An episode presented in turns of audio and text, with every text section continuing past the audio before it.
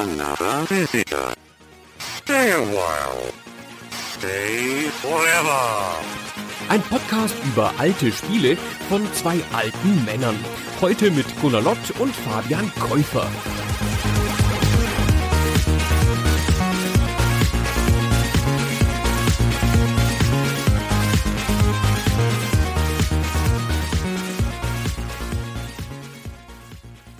Hallo Fabian. Hallo Gunnar. Wir müssen wie immer die wichtigste Frage zuerst klären. Wie wird das Spiel ausgesprochen, über das wir gleich reden werden? Schön, dass du das fragst. Ich habe nämlich auch im Vorfeld drüber nachgedacht. Ich habe, glaube ich, 17 Jahre lang gedacht, das Spiel heißt Aiko. Und jetzt in der Vorbereitung zu dem Podcast habe ich mir viele auch englischsprachige Videos dazu angeschaut und die Leute sagen alle Ico. Ich habe das Gefühl, so im deutschsprachigen Raum ist es verbreitet, das Spiel Aiko zu nennen, was ja auch so unserer gängigen Aussprache des englischen Worts dann entsprechen würde. Aber ich habe das Gefühl, das heißt Ico tatsächlich. Genau, ICO scheint korrekt zu sein. Alle richtigen sinnvollen Quellen sagen ICO und ich habe auch wie du jahrelang ICO gesagt. Ach, es ist so peinlich, wenn man das erfährt. Hätte ich es doch nie erfahren. Wo du die Vorbereitung ansprichst, ist übrigens gar nicht mehr so leicht zu googeln, das Spiel, weil ja heutzutage ICO für Initial Coin Offering steht, also die Ausgabe von Tokens auf der Blockchain und sogar das übergeschwappt ist in die Diskussion um das Spiel ICO. Ich habe nämlich lustigerweise einen Blogpost gelesen, wo dann als 15. Beitrag eines Kommentators irgendwas steht über, hey, und wo du am besten deine Tokens kaufst. So. Und dann hat er drunter geschrieben, so, das hat nichts mit diesem Blog-Eintrag zu tun. Das fand ich toll. Ja, also ohne Game dazu muss man es im Moment jetzt echt gerade nicht googeln, weil natürlich von diesem Trendthema total jetzt überschattet ist im Moment. Aber das ist nur so lange, bis das erste Remake von Ico irgendwann erscheint. Dann wird es wahrscheinlich wieder im Google-Ranking ein bisschen weiter oben auftauchen. Na, hoffen wir es. Es hat es jedenfalls verdient, sich gut googeln zu lassen. Weil es ist ja so ein einflussreiches Spiel, nach allem, was man hört. Also wir kommen gleich noch zu den Inhalten und wann es rausgekommen ist und so. Aber das Erste, was man über das Spiel hört, ist, dass es ein einflussreiches Spiel ist. Und es gibt ganz viele Entwickler und Designer, das ist so ein Kritikerliebling und so ein Künstlerliebling, die das als Referenz angeben und als Inspiration, aber es gibt nicht so richtig ein Spiel, das sich da konkret drauf bezieht, also das Elemente aus dem Spiel übernimmt oder seinen Stil daher übernimmt. Eigentlich steht es so in seinem Look und seiner Spielart für sich. Ja, ich finde, es gibt Spiele, die für mich sich schon relativ deutlich so vom Stil her daran orientieren. Zum Beispiel hat mich Rhyme letztes Jahr sehr daran erinnert. Ich weiß nicht, ob du das mal gespielt hast. Doch, Rhyme bezieht sich sogar explizit darauf, aber das ist ja nun auch schon viele, viele, viele Jahre nach dem Original. Also ich glaube, unmittelbar, können wir auch später nochmal drauf eingehen, war die Vorlage auch erstmal vielleicht ein bisschen verbrannt, weil das Spiel seinerzeit ist ja ein mega Flop gewesen. Also das Spiel wurde überhaupt nicht wahrgenommen, es hat sich auch total schlecht verkauft und war für einen Sony Inhouse-Titel, glaube ich, echt eine ganz schöne Pleite. Also ein Wunder eigentlich, dass da nochmal eine Fortsetzung dann gemacht werden durfte, also eine quasi Fortsetzung ein paar Jahre später. Mit Shadow of the Colossus, auf das du anspielst. Genau. Genau, na gut, dann fangen wir mal vorne an, wenn wir schon bei so harten Fakten sind wie den Verkaufszahlen, die wir übrigens nicht wissen. Weißt du die, was das wirklich verkauft hat, außer der Tatsache, dass es schlecht ist? Nee, leider nicht. Ich habe irgendwas von einer halben Million Einheiten gelesen, aber ich weiß jetzt nicht mehr, auf welchen Zeitraum sich das bezieht und damit ist die Info ja auch nicht so wirklich brauchbar. Aber es war einfach vergleichsweise damals schon sehr, sehr wenig oder sehr enttäuschend für das, was sie sich erhofft hatten. Für einen Inhouse-Titel, der so lange in Entwicklung war. Aber gut, fangen wir mal vorne an. Wir sprechen über das Spiel Ico, das ist ein Sony Inhouse-Titel, also ein First-Party-Titel, wurde entwickelt vom internen Team Team Ico, das auch so heißt, und unter der Federführung des visionären Designers, ach, ich bin ganz schlecht im Japaner aussprechen, Ueda, Fumito Ueda. Ja, so würde ich es auch sagen. Ja, keine Ahnung, ob das so ist. Genau, der Titel ist in Deutschland, in Europa 2002 erschienen und in Japan und Nordamerika 2001. Wie so oft gibt es so ein doppeltes Erscheinungsdatum. In Deutschland kam er im März 2002. Mhm. Und der war vier Jahre in der Entwicklung. Ja, eine ganz lange, dramatische Entwicklungsgeschichte nahe der Aufgabe und das war der erste richtige Titel, den der Ueda verantwortet hat. So, der ist schon vorher ein bisschen in der Spielindustrie gewesen, aber das war das erste Mal, dass er an einem großen Titel gleich den Lead hatte. Mhm. Ist eigentlich ganz erstaunlich, weil er hatte nicht so viele Referenzen vorzuweisen. Also er war auch zu der Zeit noch relativ jung, so Mitte 20, hat vorher Kunst studiert, weil er wollte eigentlich auch gerne mal Künstler werden, hat sich so fürs Zeichnen interessiert als Kind und hat dann aber irgendwann die sehr pragmatische Erkenntnis gemacht oder machen müssen, dass er von der Kunst so wahrscheinlich seinen Lebensunterhalt nicht richtig würde finanzieren können und ist dann so ein bisschen umgeschwenkt vom stillen Bild oder vom unbewegten Bild, hat er angefangen, sich für Animationen zu begeistern. Er hat sich dann ein Amiga gekauft, was glaube ich nicht unbedingt so super Standard war in Japan zu der Zeit und hat angefangen, ein bisschen Animationen zu machen und ist dann zu einem japanischen Entwicklerstudio gekommen namens Warp. Im Wesentlichen erinnere ich mich heute noch daran, weil sie zwei gerade aus heutiger Sicht recht krude Horrorspiele gemacht haben, nämlich die und dann den Nachfolger Enemy Zero. Und da hat er mitgearbeitet für relativ kurze Zeit, bevor er dann den Wechsel zu Sony gemacht hat. Und er hat eine Tech-Demo gemacht oder einen Entwurf, so ein bisschen eine Vision animiert von Ico, was er als Spiel gerne machen würde. Und überraschenderweise hat er dann relativ schnell die Möglichkeit bekommen, das auch umzusetzen mit einem kleinen Team bei Sony. Das ist ganz schön erstaunlich so. Und das gibt es auch sonst nicht in der Spielindustrie meines Erachtens, dass ein unerfahrener Animator plötzlich ein eigenes Team kriegt, auch noch bei einem großen Hersteller und dann da losarbeiten kann. Ich hatte ein bisschen den Eindruck, ohne das jetzt genau zu wissen, dass das damit zusammenhängt, dass Warp ja auf seine Art ein legendäres Studio ist, auch wenn sie jetzt nichts Besonderes hervorgebracht haben, die, die Horrorspiele. Aber das war halt vom Kenji Ino geführt und der hat ja auch als Musiker einen großartigen Ruf und so. Mhm. Und der hat sehr explizit sich positiv über den Ueda geäußert. Schon damals wohl, aber halt auch nochmal hinterher in der Retrospektive. Ja, der hat dann irgendwie erzählt, naja, also die Bewerbungsanimation, die er da gemacht hat, der hat es eigentlich nicht ausgereicht für unseren Standard. Aber man merkte ja, dass er eine Vision hat und Ideen hat und dass er ein origineller Typ ist. Und deswegen hätte er ihn eingestellt das sind auch ein bisschen mit die Gründe, warum er nicht lange bei Warp dann geblieben ist, weil er wohl ein bisschen die eigenen Spiele oder die Spiele von Warp reflektiert hat, die und Enemy Zero und hat gedacht, oh, ich hätte das und das eigentlich lieber gerne so gemacht oder das so und so erzählt. Und er wusste schon relativ schnell, dass er seine eigenen Ideen umsetzen will. Er hatte Bilder im Kopf von seinen Spielen, die er gerne machen wollte, und das musste es dann sein. Und deswegen hat er sich nicht einfach bei Warp weiter gesehen in so einer Funktion, wo er quasi nur die Spiele von anderen Leuten oder deren Ideen umgesetzt hat, sondern er wollte halt wirklich was eigenes auf den Bildschirm bringen. Ich habe versucht rauszukriegen, was er da für eine Rolle dann hatte bei Sony. Wie gesagt, es ist ja ungewöhnlich, dass man in so einem großen Haus dann plötzlich ein Team kriegt, als unerfahrener Mensch anfangen kann. Der hat mit fünf Mann angefangen und das Team wurde dann vielleicht noch 20 Leute, auch ein sehr kleines Team. Und ich habe gedacht, das ist vielleicht so ein bisschen so ach, lass den Ideenkasper mal machen. Vielleicht kommt ja was Cooles raus. Egal, kostet ja nichts. Fünf Mann, komm, go. Ja, es war auch eine Zeit, also wir befinden uns ja wirklich jetzt hier noch mitten so in der PlayStation 1 Zeit, wo der Erfolg der Konsole auch sehr stark darauf aufgebaut war, dass es viele Dritthersteller gab, die dafür Spiele gemacht haben. Also wir haben hier zum Beispiel schon mal Metal Gear besprochen oder Final Fantasy kam dann auf die PlayStation und viele Marken waren da einfach präsent, aber es waren alles keine Marken, die Sony selbst gehörten und Sony hat einfach versucht damals dann von verschiedenen Teams intern Sachen machen zu lassen, um einfach auch eigene starke Marken und Franchises zu etablieren etablieren, von denen sie nicht denken müssen, dass die dann, keine Ahnung, irgendwann wieder zu Nintendo wechseln oder dass auch Multiplattform-Spiele werden oder was auch immer, sondern die wollten einfach selber ihre Inhouse-Entwicklung auf solide Füße stellen und da was schaffen. Und dann hat vielleicht auch mal so ein Experiment wie Ico eine Chance gehabt, wirklich entwickelt zu werden. Interessanterweise hat das erste Team, mit dem sie angefangen haben, gleich doppelt so viel Grafiker wie Programmierer gehabt. Vier Grafiker und zwei Programmierer. was ja in der frühen Produktionszeit von Spielen auch nicht so ganz üblich ist, ja, dass du da gleich so viele Grafiker hast. Die kommen erst ein bisschen später dazu, wenn halt alles schon steht, wenn die Prototypen stehen. Und die haben dann da eine Weile rumgemacht und so im Oktober 98 ging es dann so richtig los. Und die haben sich entschieden, relativ früh im Prozess, viel mit Animationen zu arbeiten, logischerweise. In einem 3D-Spiel ist ja nicht zu vermeiden. Und haben aber alle Animationen von Hand gemacht. Das war Teil des Grundkonzeptes, so wenn ich das richtig verstanden habe. Mhm.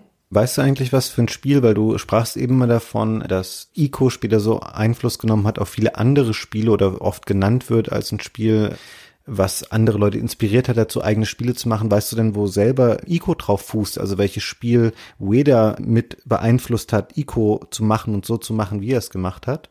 Oh nee, hat er dann spezifische Spiele angegeben? Ja, es ist Another World von Eric Chahi. Ah ja, genau. Der hatte so eine Vorliebe für die Amiga-Spiele, ja, weil er der einzige japanische Amiga-Besitzer war wahrscheinlich.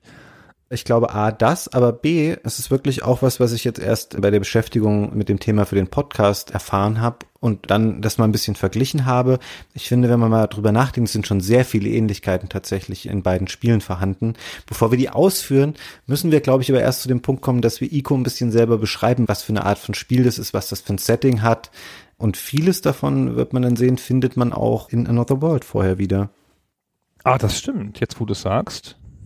Ja, mhm, mhm. na gut, fangen wir mal bei Ico an. Das ist erstmal ein Action-Adventure, würde man heute sagen. Mhm. Ja, also man steuert eine Figur in 3D durch eine Welt und muss Rätsel lösen und Kämpfe bestehen.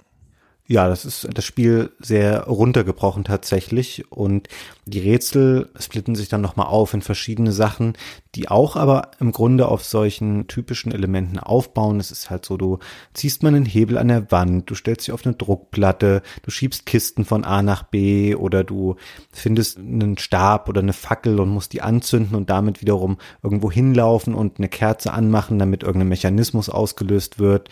Und das macht tatsächlich einen großen Teil des Spiels aus, plus dann eben die Kämpfe, die alle relativ ähnlich ablaufen, weil es im Grunde genommen immer die gleichen Gegner sind.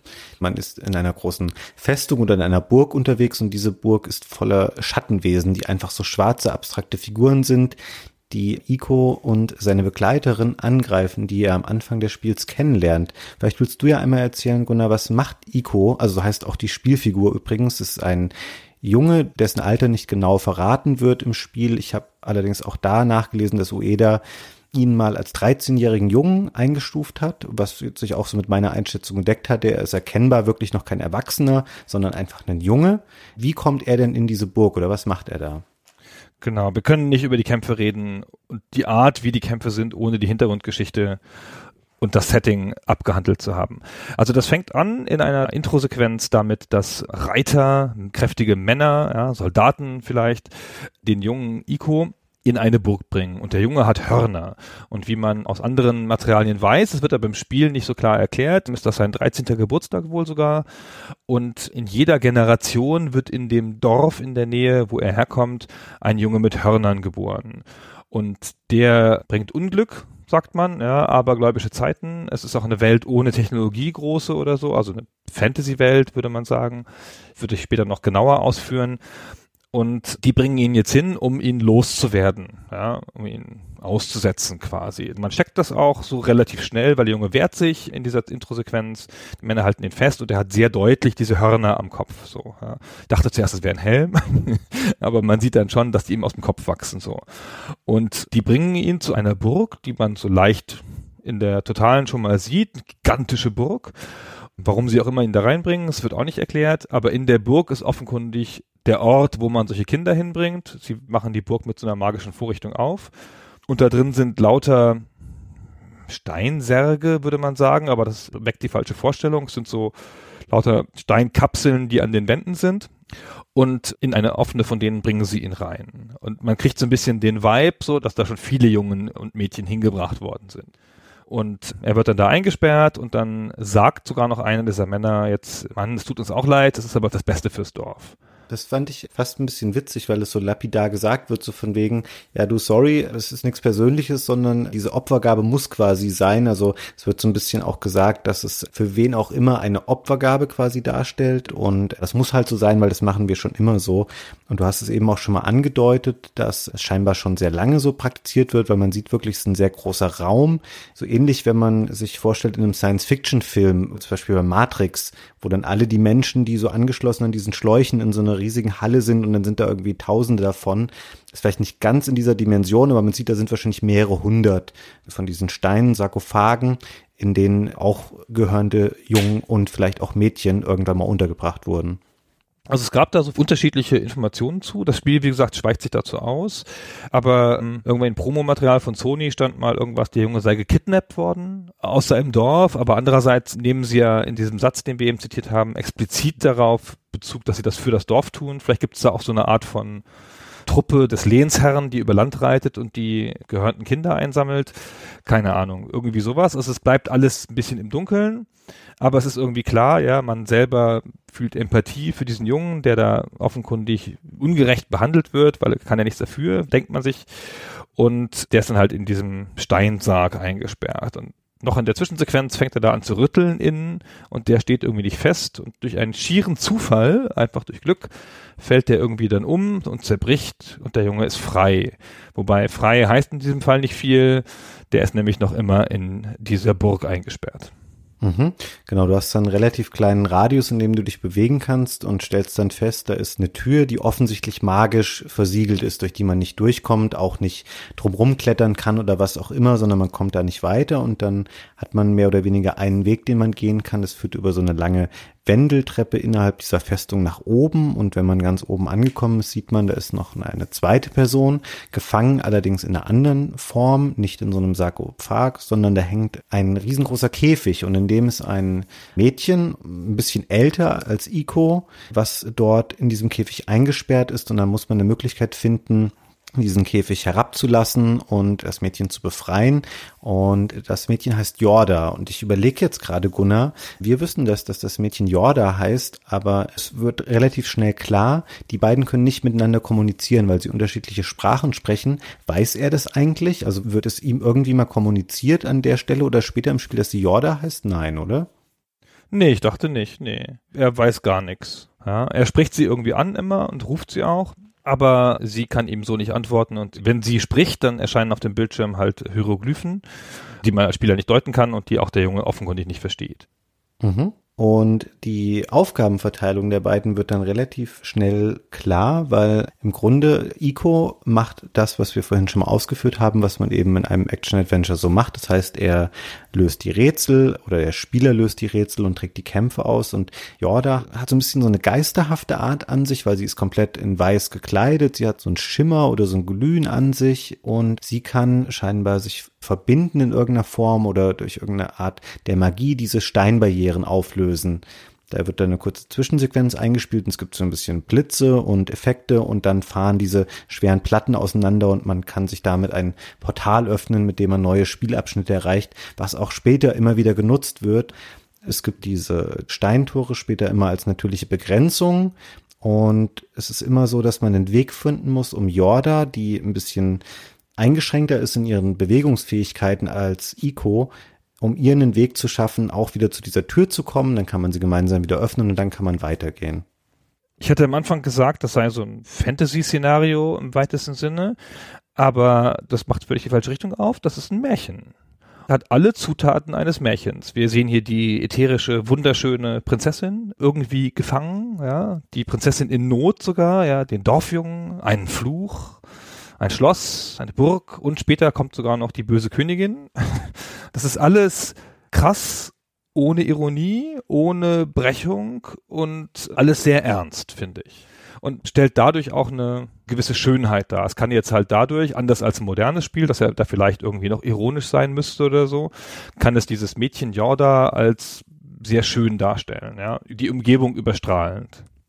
Wobei das auch nicht so schwer ist, weil ich finde, wenn du jetzt Märchen sagst, ich verstehe genau, was du meinst, aber wenn ich das Spiel jetzt noch nie gesehen hätte, ich denke bei Märchen immer sehr schnell an ein bisschen was Farbenfrohes und so. Vielleicht ist das ein persönliches Ding von mir, aber Ico ist tatsächlich auch ein Spiel, was sehr grau ist. Es ist sehr dominiert davon, dass man sich in dieser Festung nicht wohlfühlt. So, es ist alles sehr groß, sehr ausladend und es ist alles auch scheinbar sehr alt und ein bisschen verwittert und so grau und vielleicht noch braun sind so die dominierenden Farben und es ist nicht sehr kräftig so in seiner visuellen Art, wenn du verstehst, was ich meine. Genau, diese westliche Art, was man heutzutage in einem Märchenspiel erwarten würde, ja, so Fliegenpilze, also eine grün-braune Welt, ja, irgendwie Hexen mit spitzen Hüten und so, die Art Märchen ist es nicht. Es sind aber trotzdem die Zutaten eines Märchens, also das Grundsetting eines Märchens ist da sehr stark drin, finde ich. Und dadurch entwickelt sich ja auch dieses Rollenverständnis. Du hast schon gesagt, dass der Junge alles tut und das Mädchen im Wesentlichen die Türen öffnet. Also er muss auch Kämpfe schlagen und in den Kämpfen gibt es keinen Fail-State, wie es ihn sonst in Kämpfen gibt. Es gibt eine völlig andere Mechanik, nämlich er kann nicht sterben, er kann von den Gegnern nur gelähmt werden, gestunt werden, wie nennt man das? Er kann so hingeworfen werden und dann kann er ein paar Sekunden nichts machen. Und das Einzige, was die Feinde anstreben, die sich mit ihm auch nicht beschäftigen wollen, ist das Mädchen zu klauen. Und zwar richtig physisch mitzunehmen und zu einem anderen Ort im selben Raum zu entführen, wo sie dann in einer Art Schattenbrunnen versinken. Und wenn die weg ist, dann ist aus. Das ist der Fail State, ja. Wenn das Mädchen verschwindet, hat er den Kampf verloren ja, den Kampf verloren und auch das Spiel. Das ist nämlich dann gleich beendet. Du kannst den Spielstand wieder laden. Die ganze Mechanik, was du gerade erläutert hast, das wird gleich am Anfang, auch wenn das erste Mal, kurz nachdem du Jorda befreit hast, kommen die zum ersten Mal diese Schatten und dann passiert auch genau das, was du beschreibst. Das wird dann nämlich durch eine Zwischensequenz eingeleitet. Das heißt, man kann es nicht umgehen. Die sind primär eigentlich immer auf Jorda aus. Die greifen dich nur an, weil du halt derjenige bist, der zwischen ihnen und Jorda steht. Die gibt es in laufender Form. Es gibt auch welche Spieler, die fliegen können. Die schnappen schnappen sich sie, werfen sich so über die Schulter und dann fliegen oder laufen sie zu diesem Loch, was du eben beschrieben hast, was sie aufmachen auf dem Boden, was sie in so einen Schatten hinabsaugt. Und das passiert auch gleich am Anfang. Und dann musst du hinlaufen und musst auf Knopfdruck quasi ihr die Hand ausstrecken. Indem du R1 drückst, kannst du quasi eine physische Verbindung schaffen zu Jorda und kannst sie dann aus dem Schatten wieder heraus in die Spielwelt zurückziehen. Und das sind zwei ganz wichtige Faktoren in diesem Spiel. Zum einen, du hast es eben schon beschrieben, man stirbt, wenn Jorda in den Schatten verschwindet und zum anderen, man muss Jorda relativ häufig an die Hand nehmen, auch außerhalb dieser Rettungsaktion. Das ist ein ganz elementarer Bestandteil, dass Jorda nicht sehr autark funktioniert oder agiert, sondern sie einfach durch das Spiel durchgeführt werden will. Und man kann im Grunde genommen die Rätsel nur lösen, wenn man sie immer wieder in die Hand nimmt und irgendwo hinführt oder irgendwo hochzieht an einem Abhang, weil sie da selber nicht hochkommt. Das ist ein ganz zentraler Bestandteil. Und noch ganz kurz zum Kampf zurück. Also dadurch wird dieses Märchenszenario unterstützt, wenn wir das so nennen wollen, ja, oder überhaupt dieses ungewöhnliche Szenario. Du bist nämlich irgendwie gefühlt gar nicht der Held. Also du bist natürlich schon der Akteur, ja, und machst alles und eigentlich bist du auch der, der sie rettet weil du ja sie ja die ganze Zeit durch den Level zerrst, richtig physisch mit ihr an der Hand. Aber es geht so richtig stark nicht um dich in diesem Spiel. Ja, du bist nicht der Held, sie ist die Heldin, sie ist die Hauptperson. Ja, du bist der Typ, der da ist und sich zwischen sie und die Monster stellt und ihr den Weg frei macht, damit sie ihre Magie machen kann. Du bist der Bauernjunge. Ja, du hast doch keine Waffe, du hast einen Stock. Ja, du bist so richtig basic so. Und du bist natürlich trotzdem der Agierende, ja. Also ich finde, das Spiel changiert so ein bisschen. Eigentlich kann man das angucken und denken, guck mal, da ist ein männlicher Held, der zieht eine weibliche Person, die selber echt nicht klarkommt hier in dieser Welt, ja, dadurch und muss ihr ständig helfen und sie retten und wieder retten. Das ist doch so ein typisches Damsel in Distress Szenario, wo die Frau so Deko ist, ja. Und andererseits finde ich, ist es aber so stark, dass sie irgendwie, sie ist ja hier zu Hause in der Welt, das merkst du auch irgendwie, und du bist hier nur zu Gast. Und sie hat ihr eigenes Narrativ, ja, weil die Monster, mit denen steht sie in Verbindung. Und du stehst so ahnungslos ein bisschen dazwischen und reagierst nur. Ist das zu viel reininterpretiert, meinst du? Also ich würde dir in manchen Teilen zustimmen, dass man im Grunde genommen nicht die zentrale Figur ist, um die es innerhalb dieser Ereignisse in der Burg geht, weil da einfach zufällig dein Schicksal, dass du da verbannt bist, mit dem kollidiert, dass sie eine Rolle spielt innerhalb dieser Festung, die einfach noch für eine andere Partei, nämlich später ihre Mutter, die Königin, die da noch auftaucht, relevant ist. Und das sind eigentlich zwei voneinander unabhängige Geschichten, die dann zu einer zusammenkommen, weil diese beiden Figuren nur gemeinsam das schaffen können, sich dieser individuellen finanziellen Probleme zu entziehen. Aber jetzt zu sagen, sie ist die Hauptfigur, finde ich schwierig, weil dafür ist sie mir über weite Strecken einfach zu passiv und wo wir später sicherlich auch nochmal drauf eingehen werden, hat mich teilweise auch gestresst, weil einfach die KI nicht so gut funktioniert und sie einfach auch manchmal dummes Zeug macht oder total weit zurückfällt und du denkst so, wie bist du jetzt gerade wieder 200 Meter von mir weggelaufen? Also warum passiert das gerade? ich finde es schwierig, dafür trifft sie zu wenig eigene Entscheidungen oder macht so wenig. Verstehst du, was ich meine? Also sie ist nicht so ein aktiver Part. Ich würde dir wieder zustimmen, wenn wir über dieses Damsel in Distress Szenario sprechen und wie das Spiel damit umgeht, weil es am Ende da eine ganz interessante eigene Wendung findet, aber da sollten wir vielleicht ein bisschen später nochmal drauf eingehen. Aber ich finde schon, dass Ico der Hauptcharakter im Spiel ist. Du hast schon recht, sie ist zu passiv und auch zu nervig auf eine Art, weil alles, was an dem Spiel nicht so richtig mal funktioniert, hängt schon deutlich mit ihr zusammen. Und du musst so viele Entscheidungen für sie treffen. Und sie ist nicht so autonom, das stimmt schon. Das ist nichts, was man mit einem zentralen Charakter, diese fehlende Autonomie, die man damit assoziieren würde. Wie gesagt, ich finde trotzdem, dass es so erstaunlich ist, dass du so Gast in dieser Welt bist als Held. Und das ist schon was, was ich so jetzt nicht oft gesehen habe, so dass du das Gefühl hast, so ich bin hier irgendwie falsch, ich weiß gar nichts. Hier läuft irgendwas ab, was ich nicht durchschaue und ich agiere jetzt aber hier einfach mal irgendwie und mache irgendwas und das wird schon richtig sein und finde, dass es bei vielen anderen Spielen ist das sehr viel klarer und typischer und hier fühlt man sich so fremd. Einerseits in dieser Situation halt fremd und natürlich in dieser Burg, wie du schon gesagt hast, ja auch du hast es braun genannt, genau, und nicht märchenhaft. Die hat so ein überstrahlendes Design, so desaturiert, würde man sagen, beim Foto. Ja, es sieht aus wie irgendwas, was aussieht wie in der echten Welt, ziemlich realistisch gebaut, von der Architektur her sogar und von den Proportionen her. Und als hätte man das dann sozusagen in Photoshop einfach die Farben rausgenommen, ja, das desaturiert, einfach bis zu einem gewissen Grad und fast schon die einzigen Farbflecken sind irgendwie die Figuren selber und sie ist ja sogar noch einfarbig. Ich würde dir da recht geben, was du gesagt hast, wie besonders die Burg als Spielwelt ist und das was ist, was nicht viele Spiele in dieser Form schaffen. Ich finde auch, dass man immer so eine latente Form der Bedrohung in dem Spiel fühlt. In ganz vielen anderen Spielen, gerade innerhalb dieses Genres Action-Adventure, ist es ja so, dass du dir über kurz oder lang so eine Spielwelt immer zu eigen machen kannst oder du lernst, wie das funktioniert. Du wirst aber auch immer mächtiger als Figur. Und so das, was am Anfang neu ist oder was dir unheimlich ist, oder was du nicht beherrschen kannst, geht in vielen Spielen irgendwann verloren. Also auch gar nicht negativ gemeint, sondern einfach, weil ein Spiel so ausgelegt ist, dass du es irgendwann beherrschen kannst. Bei Ico ist es aber so, ich finde, dieses Gefühl geht nie weg, dass man sich immer so ein bisschen mulmig fühlt in dieser Burg und dass man denkt, oh, was ist jetzt wieder hinter dieser Tür? Es ist auch alles so groß und so erschlagend und die Burg ist ja nicht leer, sondern es gibt so mechanische Vorrichtungen, die da sind, die man dann bedienen muss, was ich vorhin schon mal beschrieben hatte, was eben auch die Spielmechaniken definiert oder die Rätsellösung.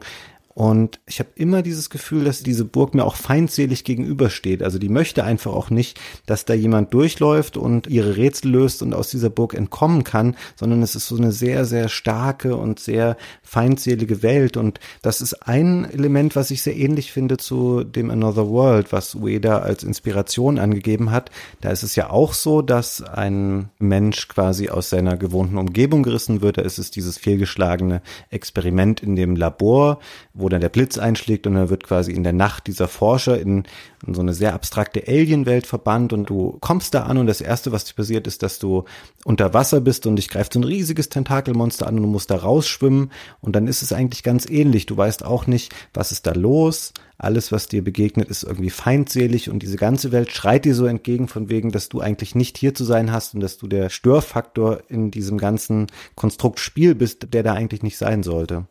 Guter Punkt, das stimmt. Ich habe gedacht, das ist ein bisschen wie im Survival-Horror, mhm. weil in Survival-Horror-Spielen ist es ja auch so, die Welt ist dir feindlich gesonnen, du hast keinen natürlichen großen Zuwachs an Ressourcen, du bist mit Ressourcen sogar besonders knapp, ja. Du hast ständig das Gefühl eines Ausgesetztseins und gehst eigentlich nicht gerne weiter. Und so ein bisschen ist es hier auch, ja. Dafür hast du diese Unverwundbarkeit in den Kämpfen eigentlich als Held aber die kannst du ja nicht ausleben als Machtgefühl, weil der ständig die ganze Zeit das Mädchen retten musst. Also fühlst du dich in den Kämpfen noch viel machtloser als in den meisten Survival-Horror-Spielen, wo du hin und wieder mal wenigstens mit der Schrotflinte jemanden erschießen kannst und dann ist es mal für eine Sekunde vorbei. Ja, und hier musst immer dem Mädchen hinterher rennen. Und es gibt, das ist auch wieder ungewöhnlich für so eine Art Spiel, es gibt keine Progression so richtig, es gibt keine Level-Ups, der wird nicht stärker, der kriegt keine neuen Items, der kriegt neue Waffen im weitesten Sinne in der Mitte des Spiels rum. Ja, es gibt dann Schwerter und später auch noch ein besonderes Schwert. Aber eigentlich misst sich dein Fortschritt als Spieler nur im Weg durch das Spiel, also im Entkommen eigentlich, ja, weil das ist ja ein Szenario, in dem du entkommen musst. Du musst ja nicht in diese Burg erobern oder da irgendwas Besonderes drin finden, den Schatz oder sowas. Nein, du musst da einfach nur raus. Ja, und musst halt einen Weg finden raus. Bisschen wie bei Survival Horror halt, ja, wo du halt dann ins Haus gehst und dann bitte wieder raus, hoffentlich. Ich habe eben in meinen Ausführungen auch überlegt, weil ich habe mich auch ein bisschen daran erinnert gefühlt an Survival Horror und habe dann gedacht, nee, das sagst du jetzt nicht, weil es ja Quatsch ist, weil das ist ja kein Horrorspiel. Aber irgendwie stimmt es schon, also die Stimmung ist ähnlich, obwohl dem halt so ganz grundlegende Kennzeichen davon fehlen. Zum Beispiel, du hast es eben schon mal geschrieben mit den Ressourcen, die es aber gar nicht gibt. Also es gibt ja auch keinerlei Arten von Anzeigen. Es gibt keinen Lebensbalken, sondern es gibt auch keine Ausdauer, keine Experience. Es gibt halt einfach gar nichts, was auch super ungewöhnlich ist einfach für so eine Art von Spiel, weil wenn du das entwickeln würdest, in der Regel würde irgendjemand auf die Idee kommen, würde sagen, hey, wir müssen dem Spieler klar machen, das ist eine visuelle Repräsentation seiner Energie oder er hat die Aufgabe so und so weit erfüllt. Also irgendwas dazu liefern, dass man es nicht aus dem Spiel ablesen muss, nur anhand dessen, was auf dem Bildschirm geschieht, sondern dass es immer irgendeine Art von einfach zu lesende Anzeige gibt. Und auch das musste Ueda, hat er später in einem Interview mal gesagt, dass er schon während der Entwicklung häufig das verteidigen musste, einfach weil ihm auch während der Entwicklung schon gesagt wurde von wegen, hey, bau doch mal bitte, und es ging da glaube ich konkret in dem Beispiel, was er geschildert hat, darum, er sollte Icons einbauen, die die Stimmung von Jorda beschreiben, wo also steht, sie ist jetzt gut gelaunt oder schlecht gelaunt oder sie fühlt gerade dies und das. Und da hat er gesagt, nee, möchte nicht, es passt nicht zu seiner Vision.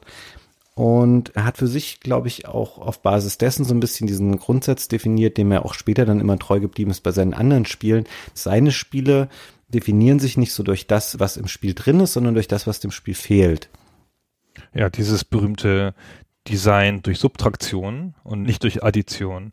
Ich weiß nicht, wann das das erste Mal gefallen ist. Das konnte ich nicht rausfinden so wenn man jetzt über seine Spiele spricht, ist das ein geflügeltes Wort. Wann er das das erste Mal selber gesagt hat, weiß ich nicht, aber es muss schon einigermaßen früh gewesen sein, weil es ist so klar auch, ja. Sie haben dem Spiel Sachen entfernt und diese UX-Elemente, also diese grafischen Anzeigen, um Spielstati und sowas, Status festzulegen, das gab es wohl von Anfang an nicht groß, ja, das war ihm schon von Anfang an klar, aber generell ist die ganze Entwicklungsgeschichte eine Geschichte der Subtraktion. Ich möchte noch ganz kurz bei den Anzeigen auf dem Bildschirm bleiben, weil das ist ungewöhnlich. Das ist heute noch selten und das ist 2002, als das rauskam oder 2001 sehr selten gewesen und ich wüsste jetzt auch nicht, ob das das oft schon vorher gab auf der PlayStation. Wer das natürlich schon auch hat, ist Another World. Ah, lustig. Ja, ich wollte es auch gerade sagen. Ich habe nur gewartet, bis du eine Pause machst, damit ich sagen kann, ja, Another World hatte das genauso. Genau, ja. Und um vielleicht das dann abzuschließen mit den Vergleichen zu dem Spiel, du wirst ja dann gefangen genommen, irgendwie fünf Minuten nach Spielstart, hängst in einem Käfig, auch das eine schöne Parallele zu Ico. Und dann gibt es ein Alien, was sich mit dir verbündet und mit dem gemeinsam du dann da entkommen möchtest. Another World war ja eher so ein Trial-and-Error-Spiel. Das kann man dann in vielen Sachen auch nicht mehr vergleichen, aber ganz grundsätzlich sind da durchaus Sachen, wo man sagen kann, okay, das hat er sich da abgeschaut oder einfach, das hat ihm gut gefallen, dann wollte er das gerne in ähnlicher Form machen. Genau, so kommt es mir auch vor. Das ist ja nicht kopieren im klassischen Sinne, sondern das ist so, dieses hat mir gefallen. Ich glaube, das Spiel, das ich hier jetzt spiele und mag, ist aus dem und dem Grund gut das lässt sich übertragen in andere Settings oder in andere Sachen so. Ich könnte mir sogar vorstellen, dass das so eine Art Hommage ist, das mit dem Käfig so. Weil der Käfig ist halt ein starkes Symbol, ja, und das ist schon sehr ähnlich wie in, in Another World, das stimmt schon. Subtraktion, genau. Es gibt nämlich frühe Promo-Trailer im Internet, wo halt das Spiel noch ganz anders aussieht zu PS1-Zeiten. Ja, wir haben ja schon drüber gesprochen. 1997 hat die Entwicklung begonnen, so richtig. Und da wussten sie noch gar nicht, wo sie hin wollten. Da hatte das Mädchen noch Hörner und nicht der Junge. es war schon klar, ne, es ist ein Mädchen- und Jungsspiel, ja. Also diese starke Verbindung zwischen zwei Charakteren, das war schon von Anfang an klar. Und es gab da ganz offenkundig noch andere Kampfsysteme, ja. Man sieht da wieder Pfeile fliegen, noch viel mehr Fallen, er bewegt sich ganz anders, ja. Das ist offenkundig ein, ein komplexeres Spiel gewesen aus dem dann im Zuge des Entwicklungsprozesses Sachen entfernt worden sind, um, wie das Ueda beschreibt, halt den Kern zu stärken. Ja, in allen Spielen werden Sachen entfernt. Es gibt fast kein Spiel, in dem nicht zum Ende der Entwicklung Sachen entfernt werden. Aber hier soll es Absicht gewesen sein, um die eigentliche Kernmechanik, nämlich diese Verbindung zwischen dem Jungen und dem Mädchen, die ja so ganz besonders unterstützt wird durch die Tatsache, dass man die ganze Zeit mit einem gedrückten Button rumläuft, um diese Verbindung nicht abreißen zu lassen. Das ist ja wirklich sehr ungewöhnlich so. Und ich finde, es gibt auch nicht so viele Spiele, in denen das so klar über die Steuerung erfahrbar ist, dass man noch jemand anderen dabei hat. Oft laufen einem ja andere Charaktere nach oder so. Oder es gibt so eine Mechanik wie in Brothers, ja, wo man halt zwei Leute steuern kann. Aber es ist halt schon selten und auch ungewöhnlich. Ich glaube schon auch, dass das Spiel im Endeffekt davon profitiert hat, dass dann viele Elemente aus dieser PS1-Zeit oder aus dieser frühen Konzeptzeit rausgeflogen sind.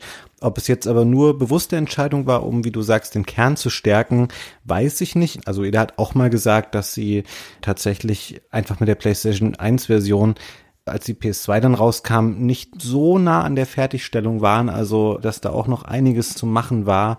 Das ist jetzt keine Unterstellung oder auch nicht böswillig gemeint, aber auch seine späteren Werke zeigen das ja, dass er immer sehr ambitionierte Spiele so an der Grenze zur Überambition gemacht hat.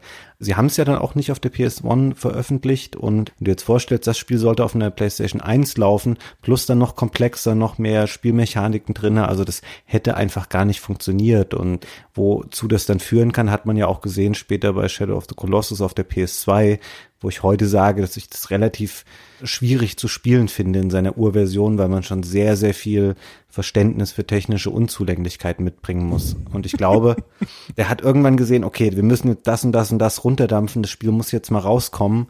Und ich finde, man merkt auch, obwohl es dann auf der PS2 kam, da ist schon noch viel PS1 auch noch drinne. Also weniger, was die Grafik angeht. Die finde ich sehr stimmungsvoll, auch in Sound gut. Aber wenn man jetzt mal eher zu den problematischeren Aspekten des Spiels kommt, ich finde die Steuerung zum einen schon nicht sehr gut. Also auch für ein Spiel, was 2001 erschienen ist.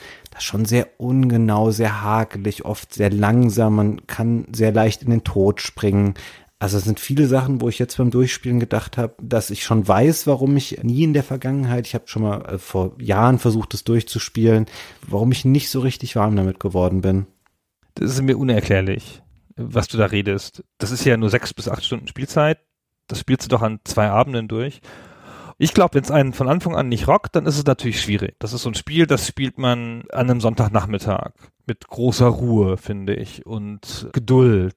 Ich finde, das hat so Macken, aber es ist nicht schlimmer als in anderen Action-Adventures mit Sprungsequenzen, ja, mal ausgenommen, sagen wir mal, von Nintendo oder so. Ja, also so ein bisschen ungenaues Ansteuern. Das habe ich auch anderswo schon gesehen. Und ich finde sogar, dass die Kernmechanik des Springens sogar besonders gut gelungen ist. Ich habe mich da spezifisch, das weiß ich noch wie heute, drüber gefreut, wie angenehm das Springen ist, wie die Sprunganimation funktioniert, wie lang der Sprung ist auch, ist ja immer eine Frage, ja, wie knapp sind Sprünge getimed, wie gut geht ein 3D-Spiel mit den Sprungdistanzen um und so. Und ich finde, das war um da einen Vergleich zu Conquer zum Beispiel, eins der wenigen Spiele, über die wir jetzt schon gesprochen haben in der Super Stay Forever Serie, fand ich das viel besser. Also auch gar kein Vergleich. Ja, du hast jetzt bewusst auch das mit Abstand schlechteste Spiel rausgesucht, über das wir bei Super Stay Forever gesprochen haben. wir haben doch nur über eins gesprochen bisher. Ein Spiel mit Springen. Es hat sich für mich einfach nicht so direkt angefühlt und so, dass ich wirklich dachte, ich habe das Spiel so unter Kontrolle. Ich habe mich zeitweise so ein bisschen gefühlt wie in so einem frühen Tomb Raider Spiel, wo du jeden Sprung so genau ausrichten musst und immer Angst hast, oh, wenn ich jetzt loslaufe und dann eine Millisekunde zu spät drücke, falle ich da wieder runter. Ich weiß nicht, ich bin da nicht so richtig reingekommen. Und der nächste Punkt, wenn ich jetzt mein Argument da nicht überzeugt hat, ich finde auch, dass die Kämpfe ich finde die ganze Grundidee dahinter schön, dass man nicht klassisch sterben kann, sondern dass man nur Jorda beschützen muss, damit sie nicht in diesen Schatten gesogen wird und man dann selber quasi von dieser Druckwelle, die dann entsteht oder diesem komischen, weiß gar nicht was es ist, so eine Schattenwelle, die dann ausgesendet wird, dass man davon umgebracht wird, das ist schön aber sie sind A, relativ gleichförmig. Die Gegner sind im Grunde keine große Herausforderung, weil du kannst nur eine Attacke machen. Das heißt, du haust einfach wie so ein Bekloppter die ganze Zeit drauf und hoffst halt, dass du selber nicht irgendwie zwischendurch geschlagen wirst, weil dann fällst du halt hin und dann ist es so super langsam. Er fällt auf den Boden und dann nimmt er sich erstmal so eine kleine Auszeit und dann irgendwie so acht Sekunden später stehst du wieder auf. Wenn du Pech hast, sind die Schatten dann halt mit Jorda irgendwie schon 50 Meter weggelaufen. Also ich finde nicht, dass es eine besonders befriedigende Art von Duellen ist, die da ausgetragen wird, sondern eher so, dass man eigentlich fast froh ist über jeden Kampf, den man nicht ausfechten muss. Und es gibt ja auch durchaus die Möglichkeit dann in einigen Abschnitten, dass man einfach Jorda an die Hand nimmt und du versuchst einfach den Konflikt zu vermeiden und weiterzurennen und hoffst dann, dass einer von diesen magischen Türen kommt, weil wenn sie die dann öffnet, auch dann entsteht so ein magischer Impuls, der dann die Schatten alle sofort zerstört. Und ich muss ganz offen sagen, dass ich das bei jeder Situation, wo es möglich war, einfach gemacht habe, weil die Kämpfe sich für mich relativ schnell abgenutzt haben. Das ist richtig, fürchte ich. Also man hat das Gefühl, dass man sie gerne bespringen will. Übrigens auch das, wie in Survival-Horror-Spielen, ja, wo halt die Kämpfe nicht Mittel zum Zweck sind, sondern nur den Zweck zu haben, zu überleben. Also ich finde nahezu alles andere am Spiel auch befriedigend im Sinne der Steuerung durchaus, so im Sinne, wie man sich durch die Welt bewegt und wie die Welt auf einen reagiert und was man in der Welt macht und wie die Sachen einrasten, wenn man irgendwas irgendwo hinschiebt. Ich finde das alles schon sehr vernünftig. Die Kämpfe werden schnell alt und die Kämpfe sind auch an ein paar Stellen einfach schlecht gemacht. So, es gibt einfach krass unfaire Stellen bei den Kämpfen total blöde Sachen, wo du halt kurz hinfällst, wie du es eben beschrieben hast, das Monster schnappt sie und fliegt über eine Balustrade und du musst dann so einen endlosen Weg laufen, um da genau da hinzukommen und das kannst du nicht. So, und dann stirbst du halt da. Normalerweise schaffst du es immer, sie noch einmal rauszuholen wenn sie die einmal entführt haben. Das lernst du auch, ja, das geht schon, krieg ich schon hin. Ja, ich gehe noch mal schnell hin, dann hole ich sie wieder raus. Dann kommst du plötzlich in diesen Kampf, so noch im ersten Drittel des Spiels, und dann ist es damit aus. Dann siehst du, aha, ich darf sie hier gar nicht verlieren. Der Kampf ist ganz anders gebaut. Wenn ich sie hier verliere, ist es aus. So, ich muss also, aha, da anders mit umgehen. Und das ist so ein bisschen schon irgendwie Trial and Error. Das hat mich ein bisschen gestört. Also im zweiten Spielhefte denkst du so, jetzt mach gut jetzt, ja. Ah. Vielleicht war das so ein Zugeständnis, was sie irgendwie machen mussten irgendwann, dass sie diese Kämpfe eingebaut haben. Vielleicht wäre das Spiel besser gewesen in Gänze, wenn es diese Kämpfe gar nicht geben würde oder zumindest in einer sehr viel reduzierteren Anzahl. Ja, finde ich auch. Es wäre auf jeden Fall das bessere Spiel, wenn die Kämpfe etwa auf die Hälfte reduziert sind. Ich finde die Kämpfe vom Konzept her, sagten wir ja schon, ganz toll und auch diese Schattenwesen in ihrer Bedrohlichkeit, in ihrer Formlosigkeit, dieses Reinziehen von Jorda, auch die Tatsache, dass sie eigentlich einfach zu besiegen sind, ja, für dich und dass sie aber Jorda halt entführen können, aus dem Spiel nehmen können, das ist schon als Metapher ganz toll. Das würde ich auch vermissen, wenn es gar nicht im Spiel wäre. Ja, aber es müsste nicht so oft sein der Soundteppich ist sehr interessant bei diesen Kämpfen dann. Also auch das Jingle oder die Musik, die dann da so unterschwellig immer mitläuft, das hat irgendwie eine ganz coole Stimmung. Wir können uns das ja einmal kurz anhören, wie so ein Kampf bei Ico klingt.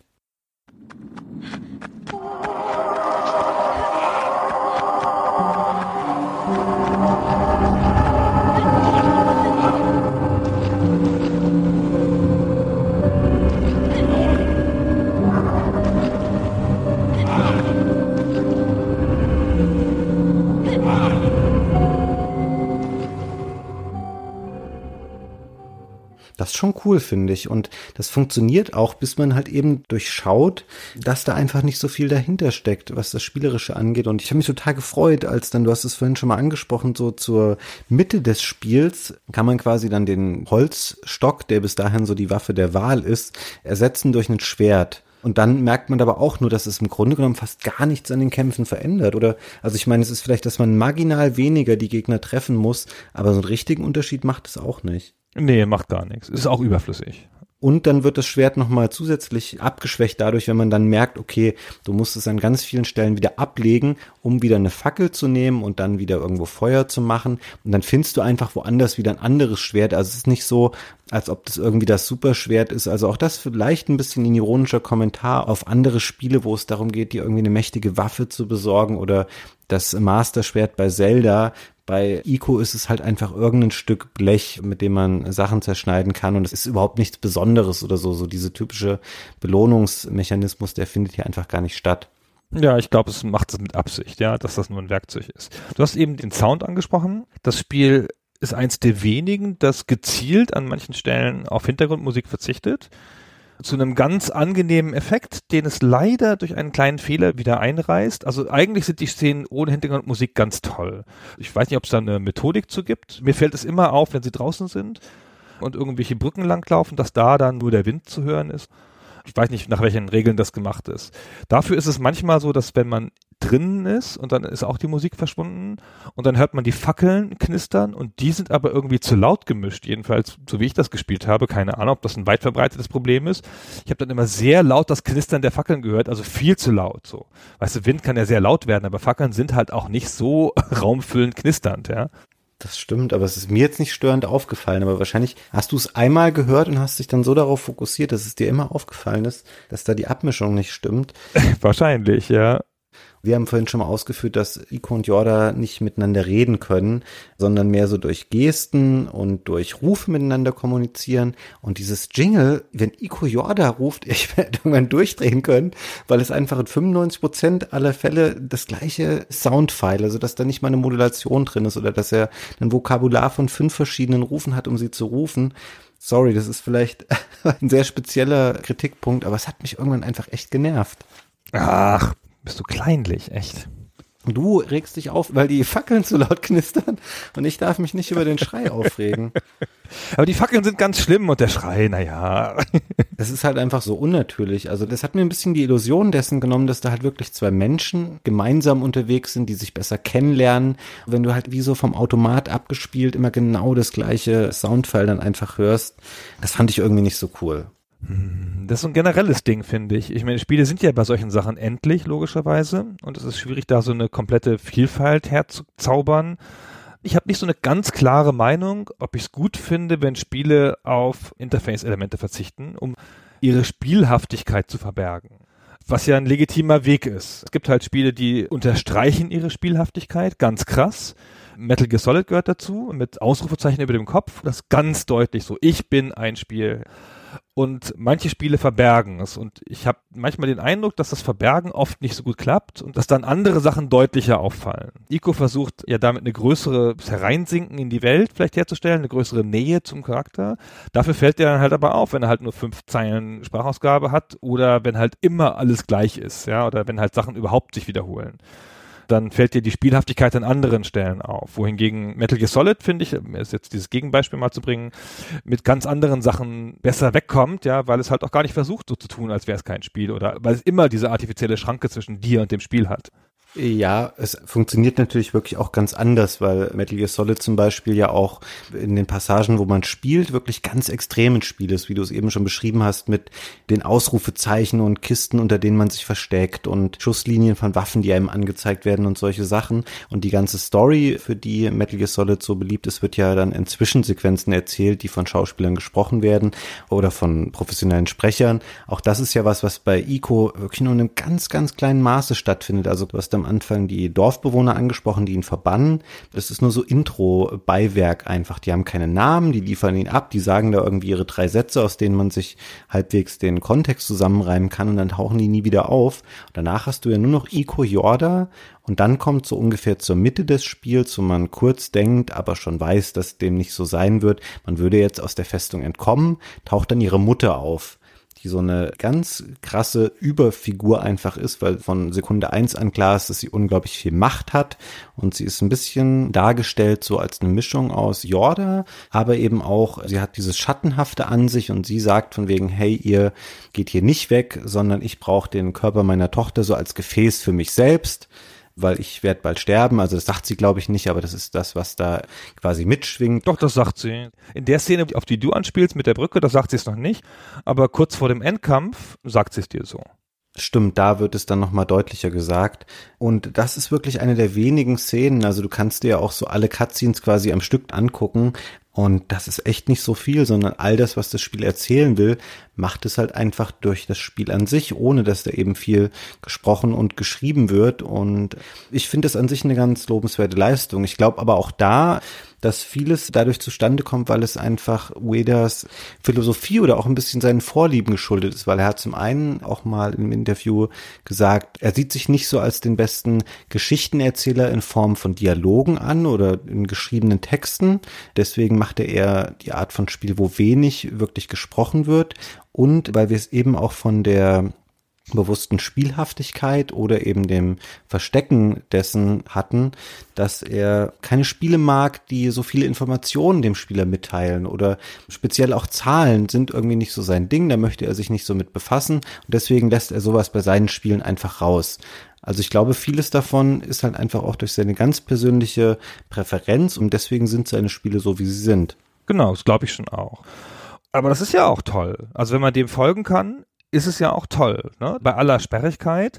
Das lässt einen nicht unberührt. Das Spiel hat durch die Grafik und auch durch diese Reduziertheit, die sich ja auch in dieser Farbarmut der Grafik widerspiegelt, so eine ätherische Schönheit, der das Spiel mit seinen Mechaniken nicht in den Weg tritt.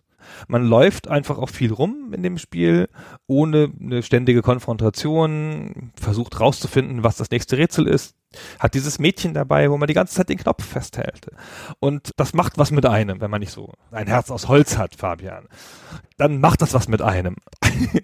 Okay, ich frage jetzt kurz, Gunnar, weil das Einzige, was jetzt es abhebt von einem anderen Action-Adventure oder von vielen anderen, ist, dass du das beschreibst mit dem, dass man den Knopf gedrückt hält, um die Hand zu halten. Und ich finde es auch sehr schön. Und natürlich funktioniert die Geschichte und das Spiel hat auch eine tolle Stimmung und es hat ein interessantes Ende und einen interessanten Verlauf der Geschichte, auch die eben sehr einfach ist, weil sie auch mit sehr einfachen Mitteln erzählt wird und deswegen nicht überbordend kompliziert werden darf, weil man ihr sonst nicht mehr folgen könnte.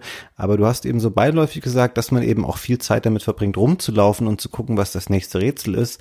Ich finde, auch da gibt es echt schwache Stellen. Zum Beispiel, es gibt diese eine, ich weiß gar nicht, wie ich das jetzt beschreiben soll, da ist auch irgendeine mechanische Vorrichtung und da geht immer, ich sag mal, so ein Holzblock von etwa, ich tippe mal einmal eine Meter, fährt immer auf dem Boden so von unten nach oben, weil es vermeintlich so eine Art Pumpe oder irgendwas ist für irgendwas daneben angebracht ist und ohne dass das Spiel dir wie an jeder anderen Stelle auch irgendeinen Tipp geben würde, sondern du musst dir alles selber erschließen, ist der Trick hier, dass du auf diesen nach oben und unten fahrenden Block dich stellen musst und dann, das musst du an keine anderen Stellen im Spiel machen, den Sprungbutton genau im richtigen Moment gedrückt halten und dann loslassen musst, damit du so ein Stück nach oben katapultiert wirst, wo du dich dann an der Wand festhalten kannst. Da kannst du mir jetzt nicht sagen, Gunnar, dass du es alleine ohne Komplettlösung rausbekommen hast. Ich habe keine Ahnung mehr. Diesmal wusste ich's und ob ich's damals irgendwo nachgelesen habe, weiß ich nicht mehr. Jetzt müssen wir doch mal auf das andere richtig Besondere kommen. Und das andere richtig Besondere ist die Architektur. Ja, der geheime Star dieses Spiels ist diese Burg. Es ist ein solch starkes Konzept, einen geschlossenen Schauplatz zu haben und nicht die Schneewelt, die Eiswelt, die Feuerwelt und diese ganzen anderen Sachen, die man in so vielen Spielen sieht. Ja, es gibt diesen einen Ort. Und der hat einen so starken Sense of Place und starkes Raumgefühl erzeugt der, weil diese Burg fühlt sich nicht an wie eine Kette von Leveln, sondern das fühlt sich an wie ein Ort, wo du von Raum zu Raum gehst. Und der ist an allen Stellen überdimensioniert, in allen Stellen riesig, an vielen Stellen abstrakt. Und du verstehst nicht, wofür Sachen sind. Ja, was macht dieser Kran hier? Aha, hat jemand für ein Rätsel hingebaut. Na toll. Mich hat das nicht mehr gestört nach einer Zeit. Ich habe sonst immer den Wunsch, dass Räume funktional sind, aber dieses offenkundig ja ein Märchen. Ja, das muss halt nicht funktionieren und das hat so eine große Vertikalität. Auch das sieht man nicht so oft. Also gut, jetzt natürlich Tomb Raider und so weiter, ja, aber so, du bewegst dich halt schon auch an den Wänden hoch und du hast ja den Wunsch, immer hoch zu gucken und diese riesen Levels dir zu erschließen, die du auch mit einmal die Kamera schwenken nicht sehen kannst. Also die Kamera ist gebunden frei, ja, du kannst an der Figur sozusagen entlang 180 Grad schwenken.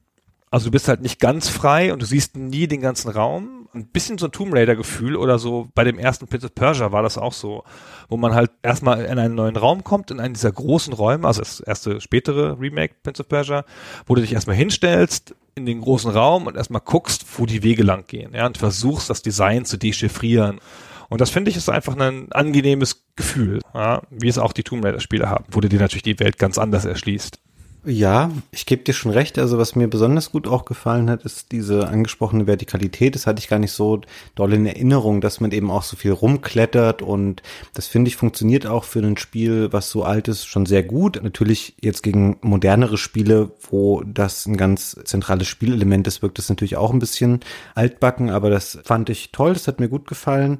Wiederum nicht so toll fand ich. Ich meine, das ist natürlich auch der Tatsache geschuldet, dass es bei vielen echten Burgen wahrscheinlich auch so ist, dass sie so eine leicht symmetrische Struktur haben.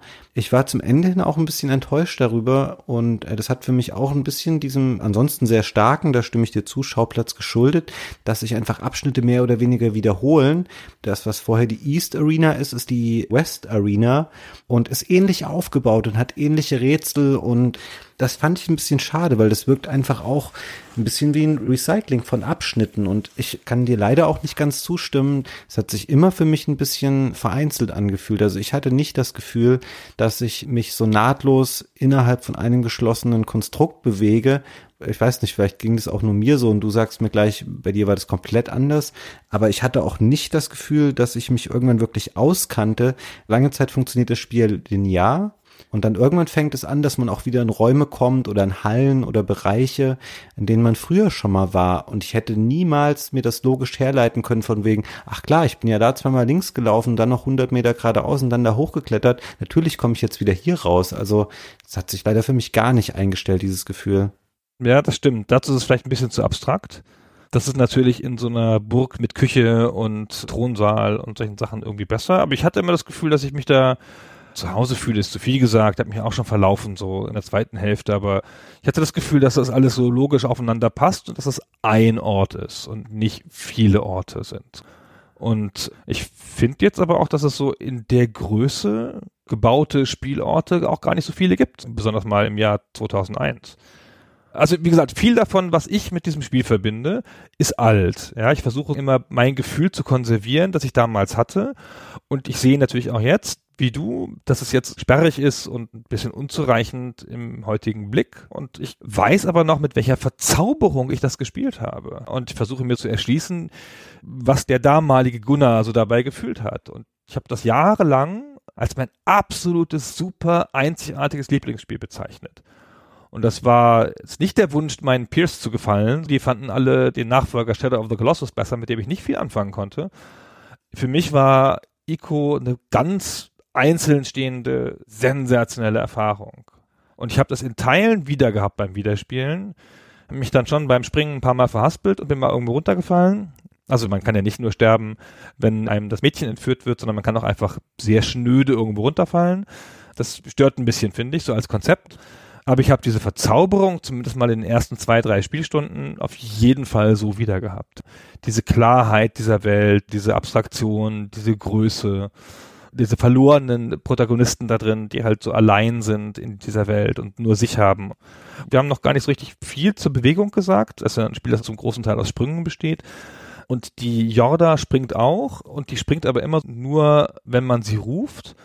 Und dann gibt es diese Mechanik, man springt halt selber vor und dann steht sie einfach da hinten rum und dann stellt man sich an den Rand und ruft sie und sie springt unweigerlich immer zu kurz und dann hält man sie fest mit einer Hand und zieht sie dann hoch. Ey, für mich wird das nie alt. Ja, das kann ich hunderttausende von Malen machen. Das ist so toll. ich halte sie dann fest und dann ziehe ich sie hoch und es ist ein starker Moment und wir beide gegen die Welt und wir schaffen das schon und kommen und dann helfen die sich gegenseitig hoch. Das ist so toll. Es sitzen zu zweit und ich halte sie fest. Das fand ich auch schön, keine Frage, das finde ich auch schön. Und wird es nicht am Schluss dann irgendwie nochmal umgekehrt, dass man selber so einen Sprung machen kann über so eine einstürzende Brücke und dann fängt sie einen auf und versucht einen dann wieder hochzuziehen? Wie schön ist das? Dann lässt man sein Schwert fallen und zieht sich einen hoch und ach. Das ist sehr schön, auf jeden Fall. Man wird dann getrennt von Jorda für eine Weile und muss dann den Rest des Spiels alleine bestreiten. Und da fand ich es ganz interessant. Das ist mir leider dadurch klar geworden, weil ich dann zwischenzeitlich, glaube ich, pausieren wollte oder musste, wir haben es noch gar nicht angesprochen. Das ist auch so ein Element, wo ich mir sicher bin nach deinen Ausführungen, was du auch ganz toll fandst, weil ich fand es auch schön.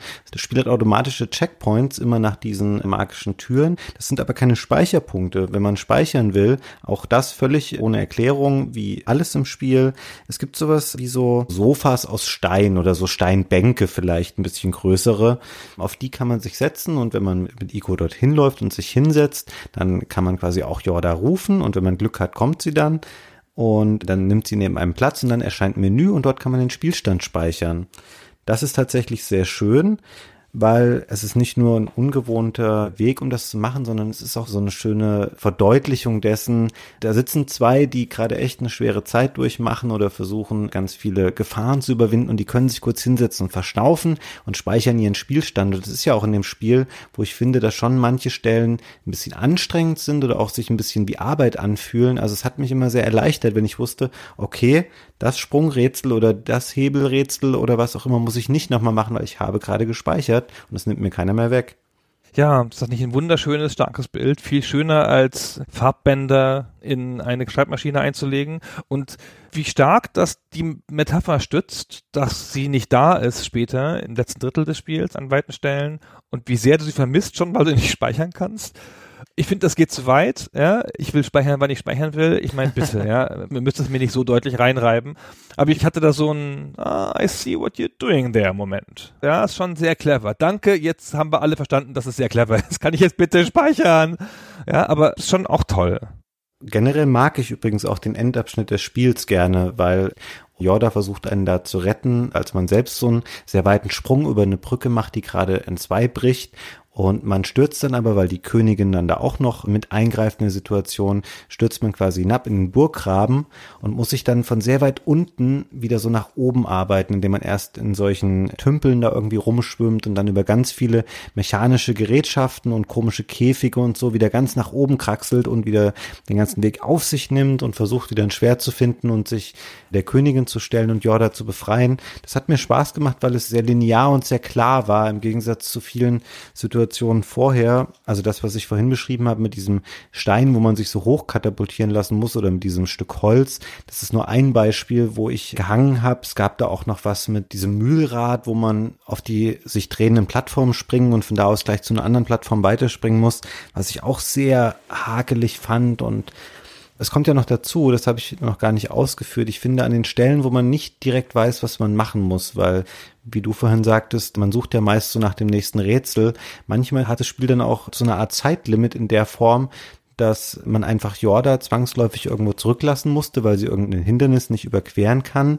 Und dann fällt einem halt nichts ein. Und in der Zeit tauchen halt Schatten bei ihr dann auf. Und in der Regel schaffst du es dann aber nicht mehr zurückzulaufen, sie zu befreien. Und das ist leider eine ziemlich billige Art der Spielerbestrafung und auch völlig unnötig, das so zu machen dann, weil ich finde, es ist eins, irgendwie coole Rätsel zu designen und den Spieler auch mal überlegen zu lassen und das kann dann auch mal komplizierter sein, aber das dann so blöd an so ein Zeitlimit zu koppeln, das fand ich eher uncool. Finde ich auch. Ich finde, dem Spiel tut eine gewisse Ruhe gut an ein paar Stellen und wenn es die hat, ist es auch nicht so schlecht. Ich verstehe schon, dass es diese Bedrohung haben will und ich auch nicht ganz zur Ruhe kommen lassen will, aber Exploration ist schon auch was Schönes, ja. Und der Anfang des Spiels ist sensationell, finde ich, weil es da diese Stärken ausspielt und relativ nah an dieser Story bleibt. Und dann gibt's in der Mitte diesen, diesen Part, den du schon beschreibst, so, wo dann echt ein paar doofe Rätsel häufen. Und ich finde, am Ende holt es sich dann wieder ein und entlässt einen versöhnlich, weil ich das Ende sehr, sehr gelungen finde insgesamt. Vielleicht hat das auch damit was zu tun, ja, dass ich das damals durchgespielt habe und dann mit dem positiven Endgefühl da rausgekommen bin. Und dann vergessen hatte, dass es mich in der Mitte auch ein bisschen genervt hat. Ich finde, dass der Kampf am Ende gegen die Königin, das ist ja so der einzige, der sich wirklich unterscheidet von dem, ich hämmer die ganze Zeit nur auf den Button-Duellen mit den Schatten, man stelle sich das so vor, es ist so ein kleiner Saal und sie sitzt auf einem Thron und sendet immer solche schwarzen Wellen aus, die auch gleich ein Insta-Kill dann sind. Und man hat dann kurz vor Ende so ein Superschwert quasi gefunden, das sie theoretisch besiegen kann. Man muss sich immer hinter so Säulen oder sowas verstecken und dann im richtigen Moment vorlaufen und sie irgendwie angreifen. Und das macht man ein paar Mal. Und das ist relativ konventionell in seiner Art her. Aber ich fand es irgendwie angenehm, weil ich dachte, dass es endlich mal was anderes ist zu den relativ lahmen Kämpfen davor. Und du hast ja auch gerade gesagt, du fandest das Ende irgendwie ganz cool. Und ich fand es spielerisch okay es ist auch ein schönes Ende, was darauf dann folgt. Und vielleicht hat er dann aus dem letzten sehr guten Endkampf mit der Königin einfach gedacht, hey, das Spiel, was ich danach mache, da lasse ich die ganzen blöden Rätsel einfach raus und mache nur noch Kämpfe, weil das versteht jeder, da bleibt niemand hängen, es ist nicht so kryptisch. Ich will dir das Spiel gar nicht madig machen. Bei mir ist es auch so, dass sich meine Einschätzung auch mit dem deckt. Ich habe es vor vielen Jahren schon gespielt und es hat mich nicht so gepackt, einfach aus ähnlichen Gründen wie heute. Aber ich finde, vieles, was du beschreibst, sind Sachen, die auf auf so einer emotionalen Ebene funktionieren. Nämlich du findest es schön, dass sie sich an der Hand halten, die Beziehung zwischen den Figuren, die Spielwelt. Das sind viele auf die Stimmung des Spiels aufbauende Punkte. Aber ich finde, dass vieles, was klassisch spielerisch ist, funktioniert an dem Spiel einfach nicht so gut. Oder das Spiel selber, also klingt jetzt ein bisschen hart, aber das Spiel selber macht als Spiel nicht so viel Spaß, wie es als Geschichte oder als Erfahrung vielleicht. Das ist die beste Beschreibung, die ich jetzt machen kann. Da ist es was Besonderes und es transportiert eine ganz einzigartige Atmosphäre. Aber als Spiel an sich macht es mir einfach nicht so viel Spaß oder macht es nicht so extrem viel richtig. Das ist ja ein weit verbreitetes Phänomen, das immer ein bisschen schwer ist zu erfassen, wenn Spiele so eine hervorstechende Sache haben und so als Gesamtwerk die Summe ihrer Teile und so, hm, vielleicht nicht ganz perfekt sind oder sperrig sind oder so. Ich habe diese ganz ähnliche Erfahrung, machen wir auch mal einen Podcast drüber, über Silent Hill 2, mit dem ich ganz ähnliche Probleme habe wie du mit Ico und wo ich aber die ganze Zeit früher in der Redaktion angeredet habe gegen Leute, die das für das beste Spiel ever halten. Weil der Special Plays, die Stimmung, bedenke doch, ja, Survival Horror, da, da, da, da, da, kommt eine ganze Welt. Und so ist es bei mir mit dem Ico, ja, das ist nicht mehr alles rational, obwohl viele von den Sachen ja noch heutzutage belegbar sind und in der Rezeption ihrer Zeit auch noch ein Stück stärker gewirkt haben als heute. Für mich überstrahlt das das ganz stark, ja, mich stören da einzelne Mechanikprobleme nicht das Setting und die Tatsache, dass man mit diesen beiden Akteuren agiert, nimmt mich über viele andere Sachen hinweg. Und das ist auch nicht so ein Spiel, in dem du das brauchst, dass jede Sekunde richtig stimmt. Das ist ein Spiel, wo man auch mal hängen bleiben kann und dann auch mal wiederkommt. Das ist nicht wie ein Ego-Shooter oder so, wo halt sich sofort kleinere Ungereimtheiten in der Steuerung negativ auswirken aufs Gesamterlebnis. Für dich sind einfach diese spielerischen Schwächen nicht so stark und ich habe sie vielleicht einfach damals schon ein bisschen deutlicher als störender empfunden. Deswegen ist es für mich jetzt einfach nicht nochmal besser geworden. Ich meine, es gab halt zwischendurch in Shadow of the Colossus und ein Last Guardian. Und gerade in Shadow of the Colossus ist halt leider, ich muss es sagen, Gunnar, ich weiß, du magst es nicht hören, aber es ist ein sehr viel besseres Spiel. Ja, es hat eine ganz andere Art von Spiel. Und es ist eine Art von Spiel, die sich für bestimmte Arten von Erlebnissen, die man haben will, halt besser eignet das bietet dir halt mehr. Ja, das ist das viel spektakulärere Spiel. Ich finde aber, es gibt nicht so viele minimalistische Spiele, so reduzierte Spiele. Und gerade zu der Zeit gab es da nicht viele von. Heute denkst du, ja Gott, und Limbo, und jetzt kommt schon wieder ein Spiel in Schwarz-Weiß, und jetzt kommt wieder das, und es kommt wieder ein Spiel mit einem Button als Gameplay-Element nur. Und dann hast du halt gleichzeitig die Gegenbewegung, der ganze Scheiß von Ubisoft heutzutage mit tausend Game-Mechaniken und allem noch drin. Aber damals gab es ja eigentlich fast nur diesen Mittelweg dazwischen. Da gab es nicht diese ganz tiefen, übertriebenen Open-World-Erfahrungen und es gab auch nicht die ganz minimalistischen Spiele. Und Aiko steht so klar auf einer Seite, so einzig in seiner Zeit auch, also zumindest mal auf den Konsolen. Und das lässt mich nicht unberührt. Das ist das, was es für mich so ausmacht. Auch die Cover-Artwork macht es auch so. Was für eine schöne, coole Cover-Artwork das in Deutschland und in Japan hat, nach diesem Bild, das der Ueda auch noch selbst gemalt hat, dass diese Verlorenheit in dieser schon irgendwie mechanischen Welt zeigt, mit dieser Windmühle, ja, angelehnt an Werke von, ich kann den Namen nicht aussprechen, von Giorgio de Chirico, Chirico, keine Ahnung, der ganz ähnliche Sachen gemalt hat, ist wirklich also eine Hommage, ist ganz nah dran ist auch so weit weg von sonstigen Konsolen-Artworks. Also gerade Konsolenspiele sind ja oft sehr plakativ gewesen. Und dann diese bisschen ätherische Musik und die Entscheidung auf Musik zu verzichten auch an vielen Stellen.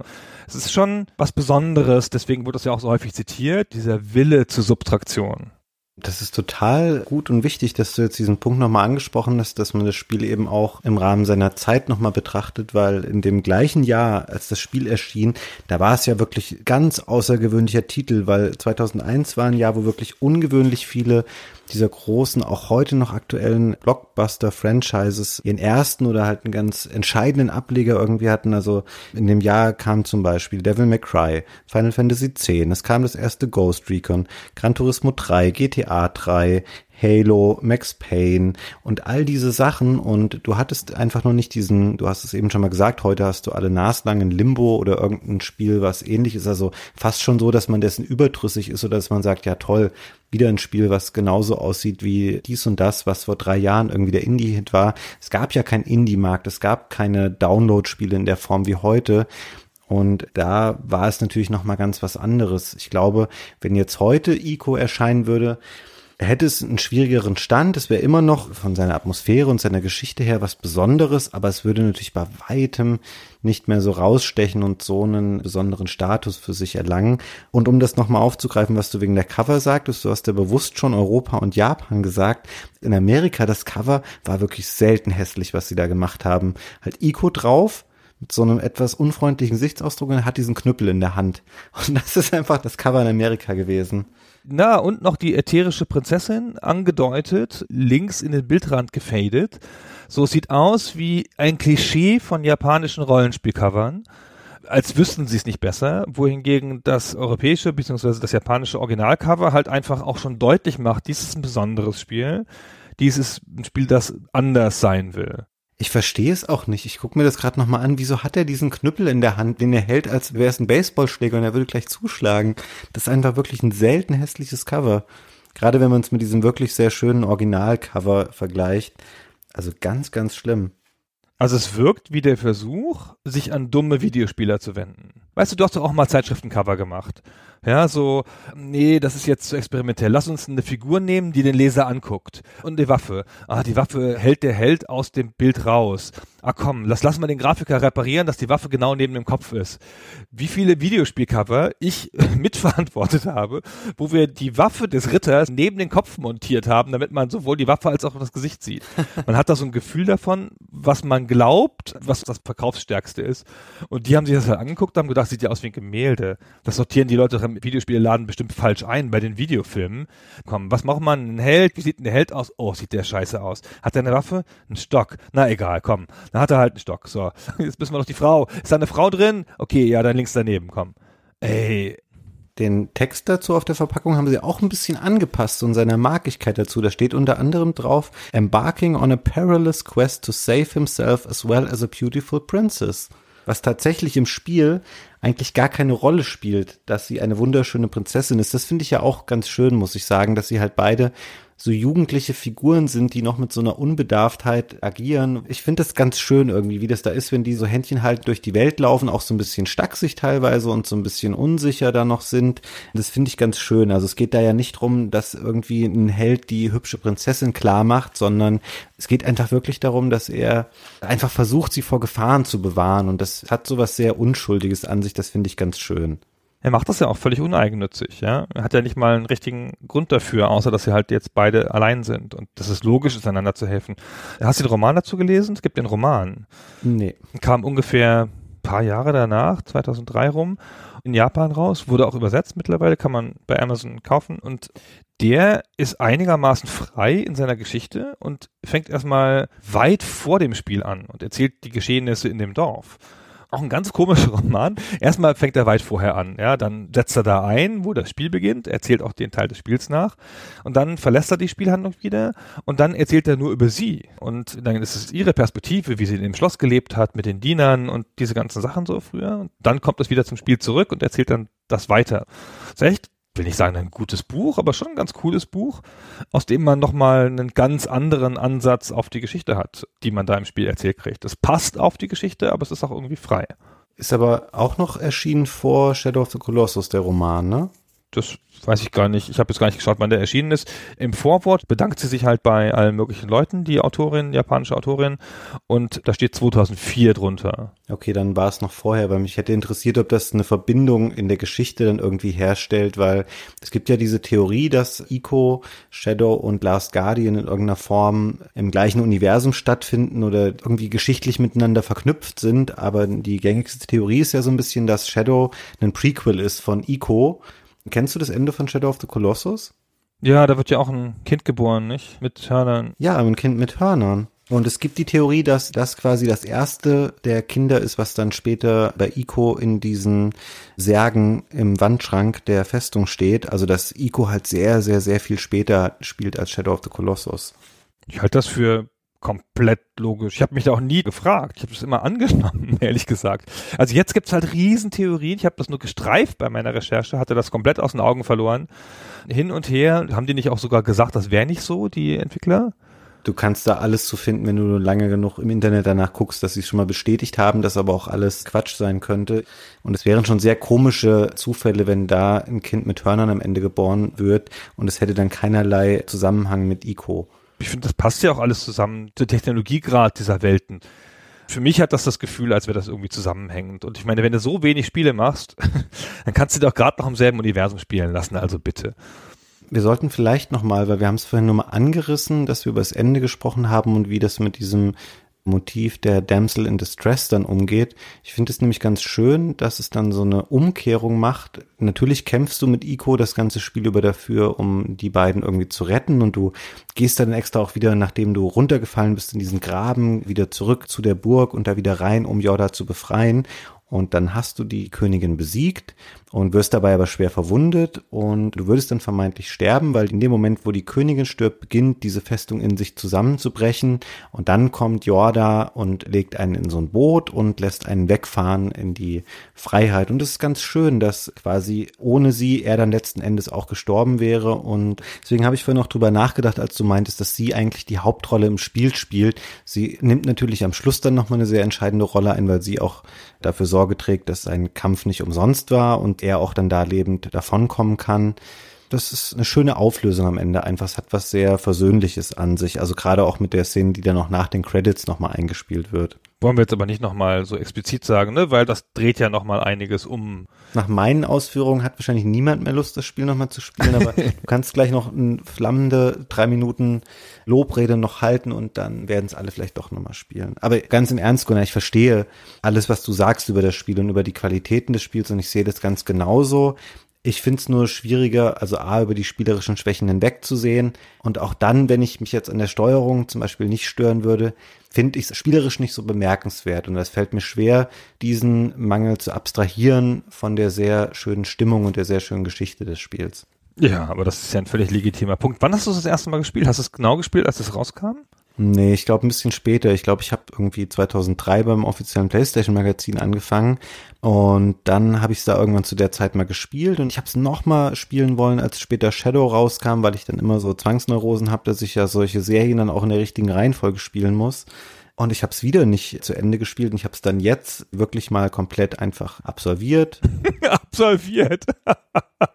ja, absolviert ist wirklich das Wort. Also da schwingt schon genau das richtige Maß an Arbeit mit, die das auch war. Und natürlich jetzt aber doch, nachdem ich das fantastische Shadow of the Colossus Remake schon vorher durchgespielt hatte. Es war vielleicht nicht das Sinnvollste, so innerhalb von wenigen Wochen erst dieses völlig unglaublich krasse Over-the-Top Remake von Shadow of the Colossus zu spielen und danach halt nochmal zurückzugehen und Ico zu spielen. Das ist natürlich ein Vergleich, der auch einfach dann unfair ist in dem Moment. Ich wundere mich aber, wieso gibt es jetzt schon drei Versionen von Shadow of the Colossus? Warum gibt es nur eine Version, nee, zwei Versionen von Ico, aber kein gescheites Remake davon? Gute Frage eigentlich. Also ich meine, Sony hat das Spiel ja herzlich lieb. Das ist schon so, glaube ich. Sony hat das auch, wenn man mit Sony sprach in den 2000ern, hat immer sehr versucht, einem das ans Herz zu legen. So, ah, hast du nie gespielt? Spiel das nochmal. Das ist eins unserer besten Spiele. Und das sagt ja Sony jetzt auch nicht so immer über jedes Spiel. Die waren da schon sehr stolz drauf. Ja, wahrscheinlich, weil es halt das Thema Videospiele oder die Marke PlayStation halt nochmal in ganz anderen Kreisen oder in ganz anderen Bereichen der Berichterstattung irgendwie relevant gemacht hat. Deswegen verdanken sie dem Spiel einfach schon viel. Ich meine, das Netz ist voll von Lobpreisungen über das Spiel und Artikeln über den Status und die Besonderheit dieses Spiels. Das ist immer das, was hervorgezaubert wird, wenn es sagt, sind Spiele Kunst? Und dann sagt man, ich weiß auch nicht, aber Ico. Und dann gucken alle Ico an und denken, hm, okay, ja, ich verstehe, es könnte Kunst sein. Es ist ein bisschen abstrakt und ein bisschen zweckfrei, ich weiß nicht genau. es wird schon Kunst sein. Ich finde, das Spiel steht immer unter so einem Kunstvorwurf. Kunst muss ja so ein bisschen so sein. Provokant, ein bisschen auf eine Art, sperrig, zeitlos in seiner Anmutung und da hat es schon viele Sachen von das ist jetzt ein Thema für einen eigenen Podcast, aber woran macht man das denn fest? Also du sagst jetzt provokant und sperrig und zeitlos. Also weiß nicht, dann ist auch für mich Tetris-Kunst. Also was genau macht diese Definition dann aus? Warum sagt man, Ico ist Kunst, aber einen Quake 1 nicht? Ich finde die ganze Diskussion Hanebüchen. Es gibt diese Definition von Grafikdesign, die mal irgendein Grafikdesigner gesagt hat. Der hat gesagt, pass mal auf, ich erzähle euch mal, was Grafikdesign ist und was Kunst ist. Und dann hat er das so aufgezählt in so einer Dualität und so Grafikdesign versucht immer frictionless zu sein, also wenig zu stören, sich unauffällig zu verhalten, Klarheit herzustellen, leicht dechiffrierbar zu sein, verständlich zu sein, schön zu sein, all diese Sachen so. Und Kunst muss das halt alles nicht. Ja, Kunst geht dagegen dagegen, Kunst soll neu sein, Kunst soll gar nicht auf eine Bibliothek von Konventionen zurückgreifen, wie das Grafikdesign notwendigerweise ja tut, sondern Kunst soll halt anders sein und neu und shocking und sonst irgendwas. Und nach der Definition sind es Videospiele fast nie, meiner Ansicht nach, weil das halt Design, ja, das ist halt ein Produkt, das auf ganz andere Arten entsteht und auf ganz andere Arten gemacht ist. Ja, das ist nicht dafür da, um ausgestellt zu werden und dann irgendwo zu stehen und bewundert zu werden das ist halt mitten in der Lebenswelt, das soll genutzt werden, das soll angefasst werden, damit sollen Leute Spaß haben, sogar auf einer mechanischen Ebene Spaß haben. Und da jetzt mit Kunst, pff, lass es doch ambitioniertes Grafikdesign sein, ist ja auch schon schön. Ach, schwierig. interessante Perspektive. Also dieses interaktive Element, das macht für dich den Unterschied aus, zum Beispiel zu einem Film, sage ich jetzt mal. Nee, das interaktive Element habe ich jetzt noch gar nicht gestreift. Das interaktive Element macht ja einfach nur erstmal aus, dass es ein Spiel ist. Ich finde halt, Spiele sind ja dann stark, wenn sie mit der Mechanik irgendwas machen. Und die Mechanik ist ja das, was das Spiel zum Spiel macht. Deswegen ist es so ärgerlich oft, dass halt Spiele, die mit den Mitteln des Films arbeiten, immer so, aha, das ist ja sehr künstlerisch. Tetris ist vielleicht das interessanteste Beispiel, ja, das mit der Mechanik arbeitet. Aber dafür hat es eine Anmutung, die halt jetzt auch nicht sehr künstlerisch anmutet. Und es hat ja keine Aussage wie die meisten Sachen. Und ich finde schon, dass Kunst ja eine Aussage haben sollte. Ach, schwierig. Ich bin auch nicht vorbereitet auf diese Debatte. Vielleicht ist das doch alles Unsinn. Dafür hast du aber aus dem Stand eben eine sehr schöne Beschreibung geliefert. Aber ja, vielleicht sollten wir das außen vor lassen. Aber ich finde es immer ein bisschen zu kurz, sofort zu sagen, ja, sind Spiele Kunst, ja, Ico, weiß ich nicht. Das ist für mich immer dann nicht ganz hinreichend klar, warum jetzt eigentlich. Ich finde schon, dass heutzutage das Potenzial größer ist, Kunst zu schaffen mit Spielen, um das mal vielleicht noch ein bisschen zu unterstützen. So, ich finde, es ist ganz schön schwierig, ein Kunstprodukt zu machen, das einen Einheitspreis hat und sich ganz starken Konventionen unterwerfen muss, was die Spielbarkeit angeht, was die Steuerung angeht, was die Erwartungshaltung auch in der Art der Veröffentlichung angeht. Du kannst ja nicht sagen, hier, das ist jetzt Kunst. Das kostet 180 Euro und es macht keinen Spaß, liebe Kinder, weil es ist ja Kunst. Du musst dich ja ne, einfach solchen Sachen unterwerfen. Du kannst auch nicht unbegrenzt provozieren oder irgendwas. Es muss jugendfrei sein, alles Mögliche. Ja? Es gibt da ganz viele Konventionen, die bei so einer großen kommerziellen Videospieleproduktion sein müssen. Das ist ganz schwierig unter diesen Umständen Kunst zu machen, finde ich. Das ist halt Kunsthandwerk. Wenn du halt einen Schrank bauen musst für den Fürsten, ja, dann kannst du natürlich einen sehr schönen Schrank bauen als Künstler. Aber mei, ja, vielleicht machst du dann doch nicht die ganz großen Tricks und die falsche Wand, sondern es muss ja noch aufgehen und es müssen noch Sachen reingelegt werden können. Und finde heutzutage in der, keine Ahnung, Indie und so, mit der Demokratisierung der Videospiel-Engines, wo jetzt auch einer sich als Autorenwerk hinsetzen kann und sagen kann, komm, ich werfe alles über Bord, ja, alle Erwartungshaltungen, ich mache was ganz anderes. Und das ist, finde ich, eher die Haltung, aus der Kunst entstehen kann, als damals, so als Inhouse-Team bei Sony. Ja, da kannst du halt einen geilen Stil haben, ist ja schön. Ja, hast ja schon was gemacht. Mai. Trotzdem, obwohl es dann sich nicht gut verkauft hat, hat es scheinbar dann auch gereicht oder genügend Leute auch überzeugt intern bei Sony, um zu sagen, wir lassen diesen Menschen noch weitermachen. Also es wurde wohl auch dafür gewürdigt, dass es ein Spiel ist, was definitiv ungewöhnlich war, auch wenn es einfach am Massenmarkt schon relativ deutlich vorbeigefahren ist. Also meinst du sowas wie Ico würde es heute noch mal geben? Ja, aber halt anders. Es ist ja so, auch heute noch, dass große Spielefirmen und insbesondere Spielefirmen, denen eine Plattform gehört, dass die dazu neigen, hin und wieder sich eine Kunstproduktion zu leisten. Also ein ambitioniertes Werk, wo es auch am Ende auf die Kommerzialität nicht ankommt. Das gibt's immer mal wieder, das gibt's bei allen Großen. Die Firma Quantic Dream würde es gar nicht geben ohne diesen Anspruch, würde ich denken ich habe gedacht jetzt, dass du jetzt Quantic Dream sagst, aber das sind doch Spiele, die sind doch wirklich sehr auf den Massenmarkt zugeschnitten. Also gerade die Quantic Dream Dinger. Ja, ich finde die Quantic Dream Sachen insbesondere gerade überhaupt nicht Kunst, aber ich kann mir vorstellen, dass es auf so eine Art entsteht, weißt du? Also EA hat hin und wieder mal ein Budget für so, hier machen wir ein geiles Indie-Spiel, kriegst eine Million, muss nicht erfolgreich sein, uns gefällt der Stil halt super, wir wollen, dass das unter unserem Namen erscheint. Das gibt es heute noch und das gab es auch schon immer auf eine Art. Und das machen Filmstudios ja auch. Und ich glaube, dass die Quantic Dream Sachen in diese Nische fallen, aber jetzt der natürlich entwachsen sind durch die Erfolge und durch die Tatsache, dass sie halt einfach sich der Kunstbeschreibung auch entziehen, weil sie ja trivial sind auf ihre Art. Genau, so. Eine Sache habe ich scheinbar vergessen zu erwähnen, aber es kam so ein bisschen raus nämlich die Tatsache, dass sie von der PS1 zur PS2 geswitcht sind, hat denen ja die Entwicklung gerettet. Ja, die haben das ja gar nicht richtig zum Laufen gekriegt auf der PS1 und dann kam die PS2 und war einfach leistungsfähiger. Und ich nehme an, das hat was mit der Architektur zu tun auch, glaube ich, ja, dass die da diese riesen Gebäude gebaut haben. Und die hätten das ja wahrscheinlich gar nicht hingekriegt auf der PS1. Ja, die PS2 kam und dann plötzlich, ah, unsere CPU-Probleme sind gelöst. Na sowas. Gott sei Dank, ja. Und dann haben sie es hingekriegt. Das war dann halt so 99 rum. Da waren sie schon zwei Jahre drin oder anderthalb Jahre in der Entwicklung und da wäre es schon möglicherweise schlecht ausgegangen. So.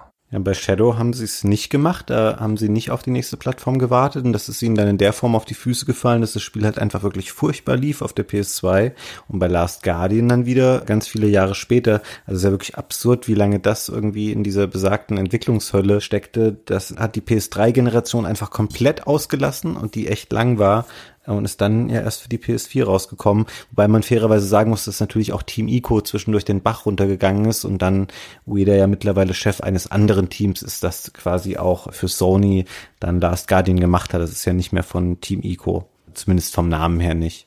Spieleentwicklerteams halten ja nicht zehn Jahre lang, ohne ein Spiel rauszubringen. Das ist ja das Wesen von Spieleentwicklern, dass sie Spiele rausbringen müssen.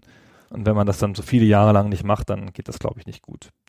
Ja, Mensch. Waren wir uns nicht so richtig einig heute, aber ich glaube, wir beide können quasi das sehen, was der andere jeweils ausgeführt hat, können das nachvollziehen. Für den einen ist es weniger wichtig, für den anderen mehr, was an dem Spiel nicht so gut ist. Nichtsdestotrotz ist es schon ein bemerkenswertes Spiel. Es ist definitiv es wert, dass wir es hier mal besprochen haben. Und ich finde die Idee mit Silent Hill 2 gar nicht schlecht, Gunnar. Lass uns das für demnächst mal ins Auge fassen. Aber zwischendurch natürlich ein paar einfache Sachen. Jetzt, wir dürfen nicht noch ein PlayStation 2 Spiel jetzt danach dann machen. Da muss noch mal irgendwie ein weniger sperriges Werk dazwischen. Ja, ja, ja. Nachdem du dich jetzt hier krass gegen den Mainstream und die Mehrzahl der Designer, die das als Vorbild zitieren, gestellt hast, musste mich in meine Nemesis Silent Hill 2 locken, damit ich mir es dann mit allen Leuten verderbe, wenn ich wieder sage, wie scheiße ich das Spiel finde. Also ich lege jedem ans Herz, der auch so viel Gutes von dem Spiel gehört hat, es einfach auch mal zu spielen. Und ich glaube, da wird jeder feststellen, dass das Spiel rein mechanisch betrachtet nicht frei ist von diesen spielerischen Macken. Das können wir, glaube ich, festhalten. Trotzdem ein sehr, sehr schönes und besonderes Spiel. Ja, da sind wir doch noch einigermaßen versöhnlich geendet, Fabian. Mensch. Dann bedanken wir uns fürs Zuhören. Bis zum nächsten Mal. Und das nächste Mal ist nicht Silent Hill. Macht euch keine Hoffnung. Nein. Ciao. Tschüss.